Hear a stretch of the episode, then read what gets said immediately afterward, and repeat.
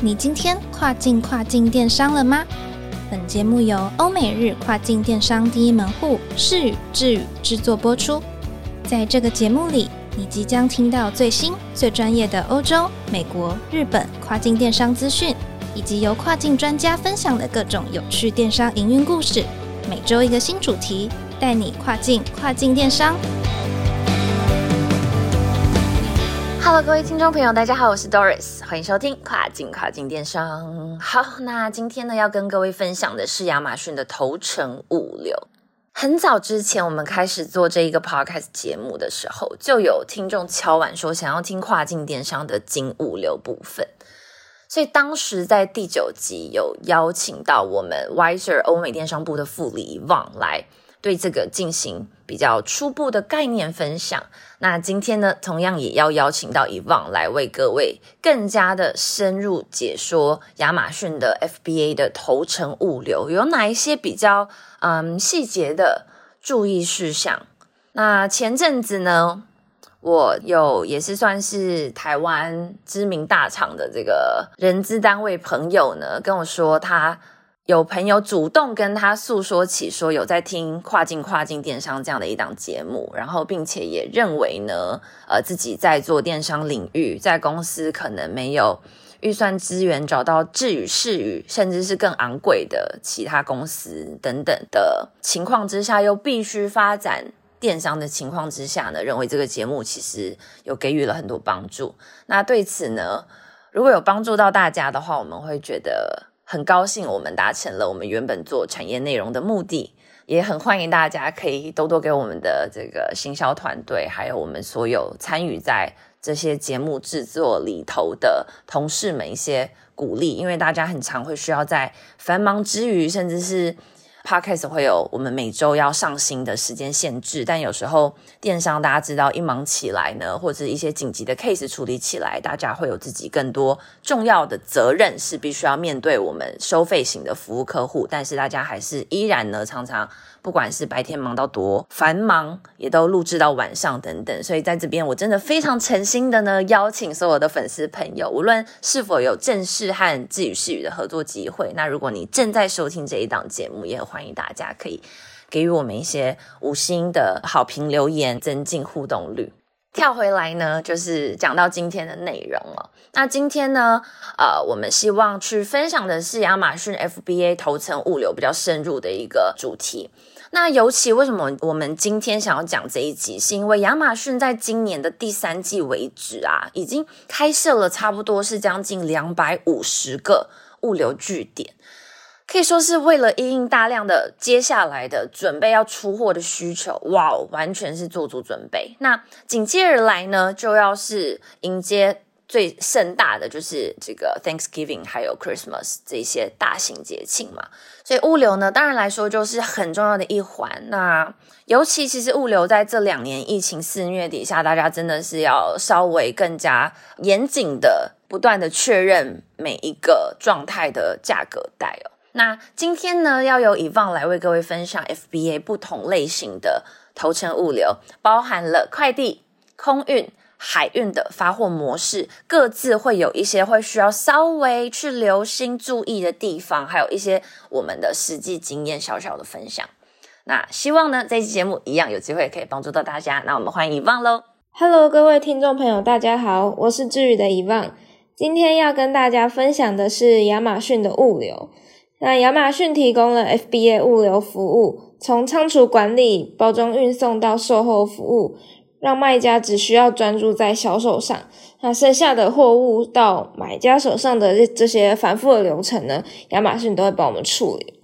那其实呢，运送到 FBA 仓库前的头程物流的选择，也是非常多卖家需要去分析跟注意的。接下来我就在这边跟大家分享一些比较常见的头程物流的方式。不过呢，我分享这些资讯就是仅供参考。如果你的需求呢，还是要依照物流商会提供的呃实际资讯是比较准确的。好，那我这边大方向第一个分想要分享是快递。那基本上呢，初期上架新品，我们都会建议厂商用快递的方式发货，因为初期啊，就是大部分卖家都会选择先试水温，因为也不知道说就是之后的销售程度是如何。所以就是小量的上架刚上架产品都会选择小量进仓，然后我这边会建议就是包装比较小、重量比较轻，像是小的三 C 配件、手机壳、充电线等等的，重量小于一百公斤的产品，那基本上就是可以使用快递的方式。那目前快递呢也是头程物流里面最快的，就是大概如果没有意外的话，三到七天就可以到达欧美了。这边有一些快递的小基本常识可以分享给各位。那快递的计价方式呢，就是用重量和材积重取重的，然后是每公斤进价。材积重的算法其实就是长乘以宽乘以高，然后再除以五千。那这个算出来的重量，你再去跟产品的实际重量去相比，它会取比较重的那一个，然后就是每公斤去帮你报价。那根据不同的物流商，它所报的价格可能会有所不同，就可以做多做比较。有一些小技巧要提醒到的，就是我这边会建议，就是每批的快递进口价最好是低于八百块美金的，就是这样才可以走简易报关的程序。不然，如果会需要报关的话，就会有比较复杂的手续费，那还会增加额外成本，像是文件费之类的。所以，我们都会建议说，你要走快递的人，那你进口价就是尽量压在八百美金以下。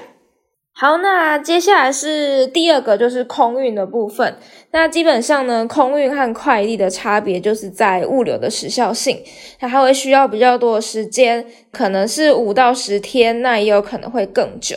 不过它也算是比较快的投程物流。那在你的产品萌芽之初，就是销售慢慢的稳定，你大概有一个底，就是你的销售速度会如何。那开始要建立库存的时候，就可以使用空运。通常都建议站板货，或是你今的产品是有时效性、有时间压力，或是材积比较小的产品。如果要定期补货的话，就可以用空运的方式去补货。那不仅时间会比较快，然后价格可能也会比较便宜。那你的呃每次的货量就不用压力那么大。所以就是建议，就是重量是落在一百到三百公斤左右的产品是可以使用空运的。它的计价方式其实跟快递很像，就是也是用重量和材积重去取取那个比较重的那个公斤数去计价的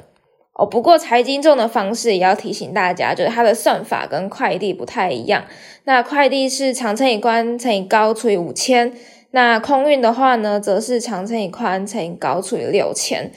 所以今天，如果你是很抛的抛货，就是你的商品采集很大的，比起快递空运还是会好一些，因为它可以除的数字是比较大的。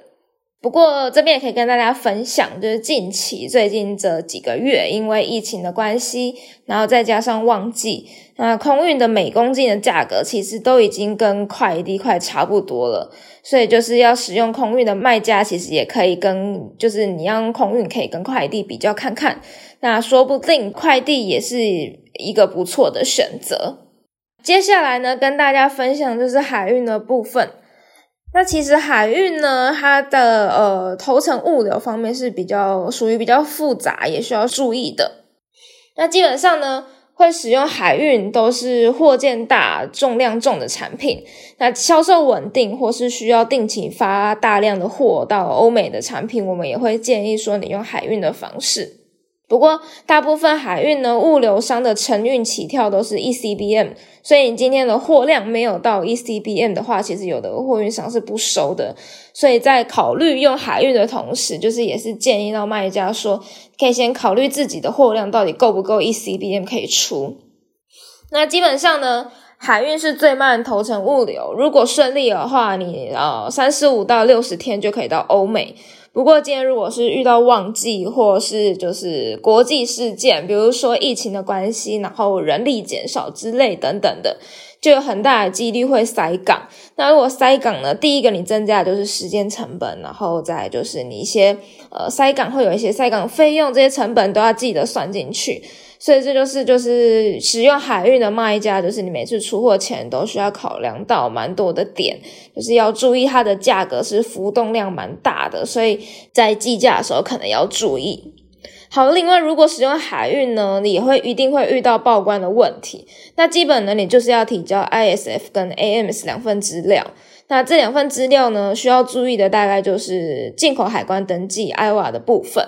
那像是进口美国，你就需要有进口人。如果没有进口人呢，你是没办法清关的。就是不过要注意，就是很多卖家就会想说，我做亚马逊，那我进口人就填亚马逊就好。但其实亚马逊是没办法成为进口人的，所以这部分就是呃蛮多细节操作的。所以我这边个人经验是，就是有厂商他自己都已经有货了，找好货了，然后也找到配合的物流商要进亚马逊了。就是东西都上传了，但发现这个物流商他没办法清关的，也没有进口人，所以等于说他衍生了很多费用，然后还要找就是额外愿意中途接手的物流商，所以是就蛮麻烦的。所以我这边会建议，就是如果你今天做亚马逊，你要有海运进口的话，最好是找有配合有相关经验、亚马逊物流相关经验的物流商或是货代，就是会比较顺利的进到美国这样子。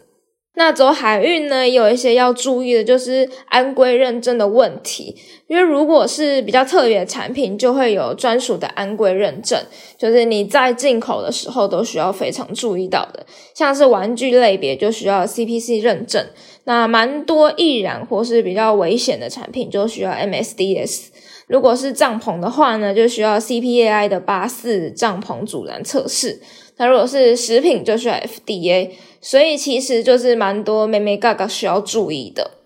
那其实这边呢，我会建议，就是不管你是走快递、空运还是海运，在寄货之前，就是最好都先跟货代或是物流商询问清楚，我们尽量卖这个产品，它在进出口是不是有需要注意的事项，或是有没有什么资料要先提交。如果走海运，就是你要确认，就是是否那个物流商可以协助清关，或是协助拉货到美国海外仓，就是才可以避免一些就是不必要的成本，或是加快你的进仓流程。以上就是我今天的分享。如果你喜欢我们的节目，别忘了准时收听，可以的话再给我们五星好评哦。我们下次见，谢谢。OK，感谢以望为我们带来精彩的分享。那第四季了，前面如果有。认真收听的听众朋友应该都知道，第四季是欧美日跨境电商超级无敌重要，所以呢，好好把握好这张机，尤其对于物流这一块多多的留心。我是 Doris，不要忘记了每周二早上八点钟准时收听跨境跨境电商，让我们带你跨境跨境电商。我们下次再见喽。